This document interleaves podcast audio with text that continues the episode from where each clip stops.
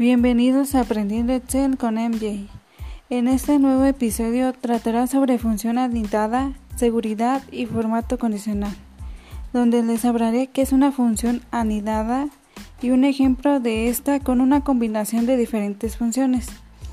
También qué es una función lógica y cómo funciona, cuáles son las que Excel nos permite usar. También el procedimiento para proteger un libro y otras opciones de seguridad. También el procedimiento para proteger una hoja. Y por último, qué es un formato condicional y cómo funciona.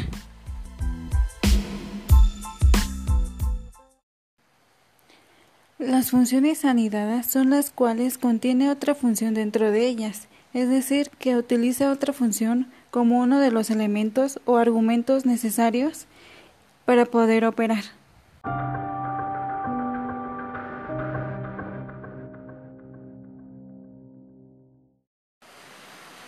Bueno, sí se puede combinar funciones diferentes en una función anidada. Por ejemplo, la función sí. Eh, por ejemplo, sería el signo igual. Enseguida se escribe sí, se abre paréntesis, se escribe promedio, se abre paréntesis, se selecciona el rango de celdas que se va a promediar. Por ejemplo, de la B2 a la B5 y se cierra paréntesis.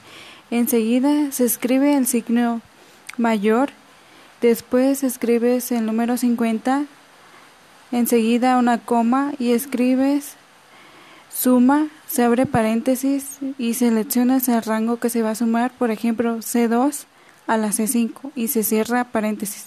Enseguida una coma y después un cero y se cierra paréntesis. Este sería un ejemplo de una función anidada donde las funciones promedio y suma están anidadas dentro de la función sí, donde mm, se suma un conjunto de números que sería de la C2 a la C5, solo si el promedio de otro conjunto de números que sería de la B2 a la B5 es mayor que 50, de lo contrario devuelve cero. Es decir, que si el promedio del conjunto de números, que sería la B2 a la B5, es mayor que 50, se sumará el conjunto de números. En caso de que si el promedio es menor de 50, el resultado va a dar 0.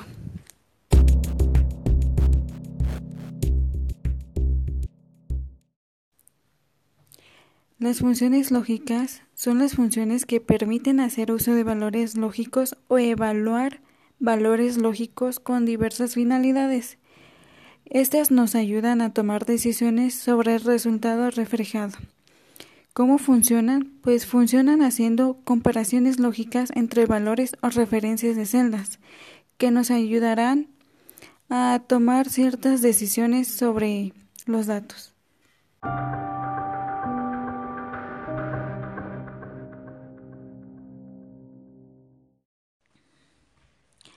Las funciones lógicas que Excel nos permite usar son las siguientes. Primero la función Y. Esta devuelve verdadero si todos sus argumentos son verdaderos o devuelve falso si alguno de los argumentos es falso. La siguiente es falso. Esta devuelve valor lógico falso. La siguiente función es no. Cambia falso por verdadero y verdadero por falso, es decir, invierte el valor lógico del argumento. La siguiente función es sí, que especifica una prueba lógica que realizar. La siguiente función es sí.error. Esta devuelve un valor que se especifica si una fórmula lo evalúa como un error. De lo contrario, devuelve el resultado de la fórmula. La siguiente función es o. Comprueba si alguno de los argumentos es verdadero y devuelve falso verdadero o devuelve falso si todos son falsos. Y por último, la función verdadero. Esta devuelve el valor lógico verdadero. Estas son las funciones lógicas que Excel nos permite usar.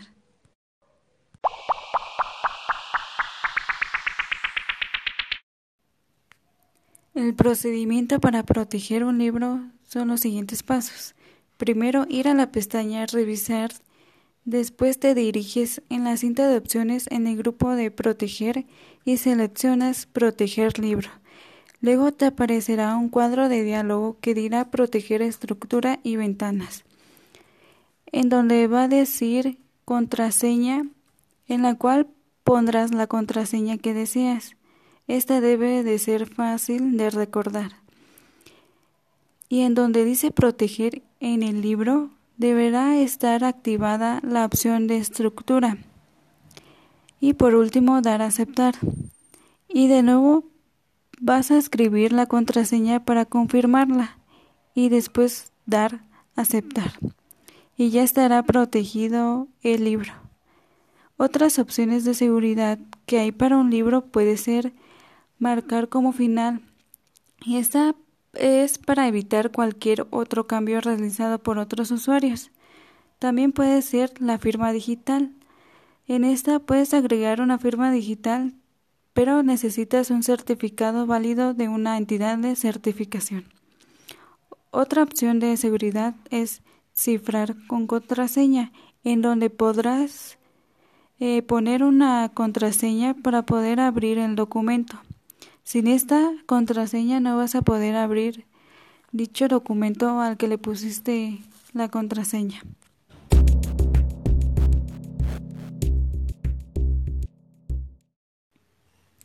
El procedimiento para proteger una hoja son los siguientes pasos.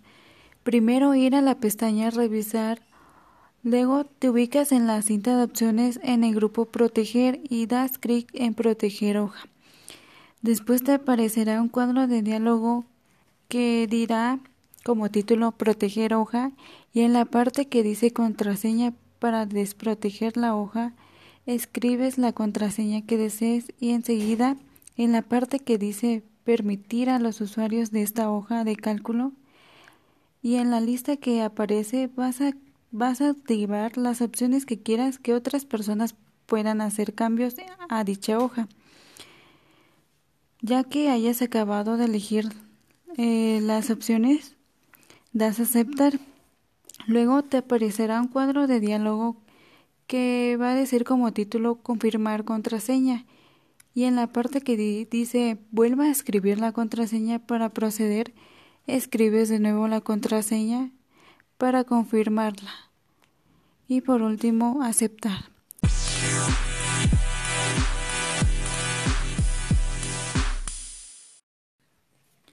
El formato condicional es una herramienta útil para identificar patrones o tendencias en una hoja de cálculo, ya que puedes dar un formato especial a un grupo de celdas en base al valor de otra celda, y puedes aplicar un tipo de fuente específico o un color de relleno diferente para ciertas celdas que compran con ciertas reglas o condiciones. Este formato condicional funciona respecto a la función de condiciones o criterios que se le haya asignado. Si la condición es verdadera, el rango de celdas se va a basar al formato en dicha condición. Por ejemplo, si las cantidades que tienen eh, ciertos rangos son mayores a 50, se plasmará de un color azul. Si la condición es falsa, el rango de las celdas no tendrá el formato, es decir, si son cantidades menores de 50, no tendrán el color azul.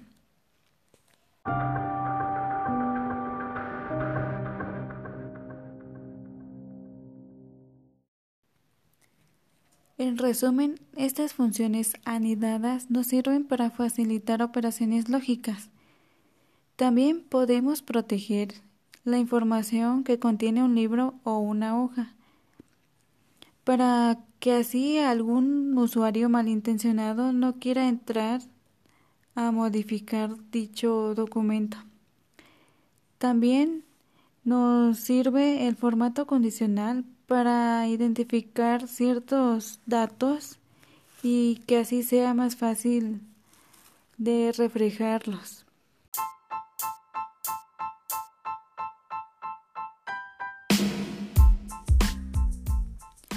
Bueno, esto ha sido todo por hoy en este episodio y nos vemos en el siguiente.